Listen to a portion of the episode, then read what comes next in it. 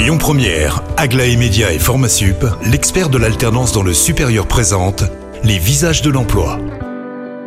Bonjour Christophe, bonjour Anna, et comme chaque mardi, nous nous retrouvons pour les visages de l'emploi, et je suis très heureux d'accueillir Coach Greg. Bonjour Greg. Salut Cyril.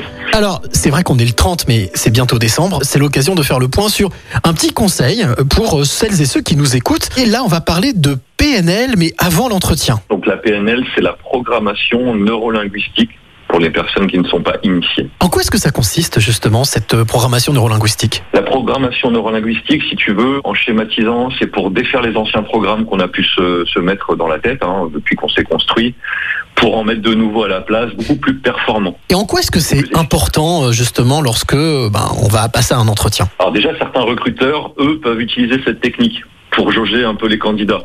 Donc les candidats peuvent faire la même chose pour justement ne pas commettre les erreurs qui, qui pourraient être euh, fatales dans certains cas et ne pas donner suite. Quels sont les, les conseils qu'on peut donner avant de passer un entretien et pour bien justement utiliser cette PNL Ce que je peux donner comme conseil, c'est est-ce que mes valeurs correspondent à celles de l'entreprise dans laquelle je postule?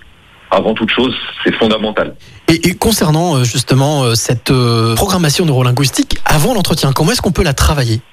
On peut la travailler avec un coach un praticien PNL ou un maître praticien en PNL qui va pouvoir nous aider aussi, lui, à changer notre posture, à nous faire visualiser la scène dans laquelle on va se trouver pour mieux la préparer.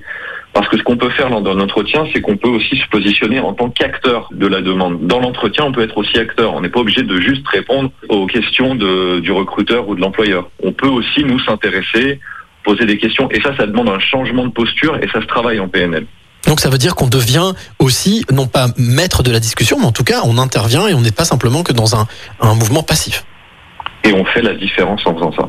Et quel est le, le dernier conseil que tu pourrais donner justement euh, pour une bonne préparation d'entretien en s'appuyant sur cette PNL alors, ce que j'aime bien, moi, en, en programmation neurolinguistique, c'est un petit exercice qui s'appelle le cercle d'excellence, où là, on va chercher dans des expériences passées tout ce qu'on va avoir besoin dans l'entretien. Par exemple, de la confiance en soi, une bonne élocution, une posture droite, une bonne gestuelle.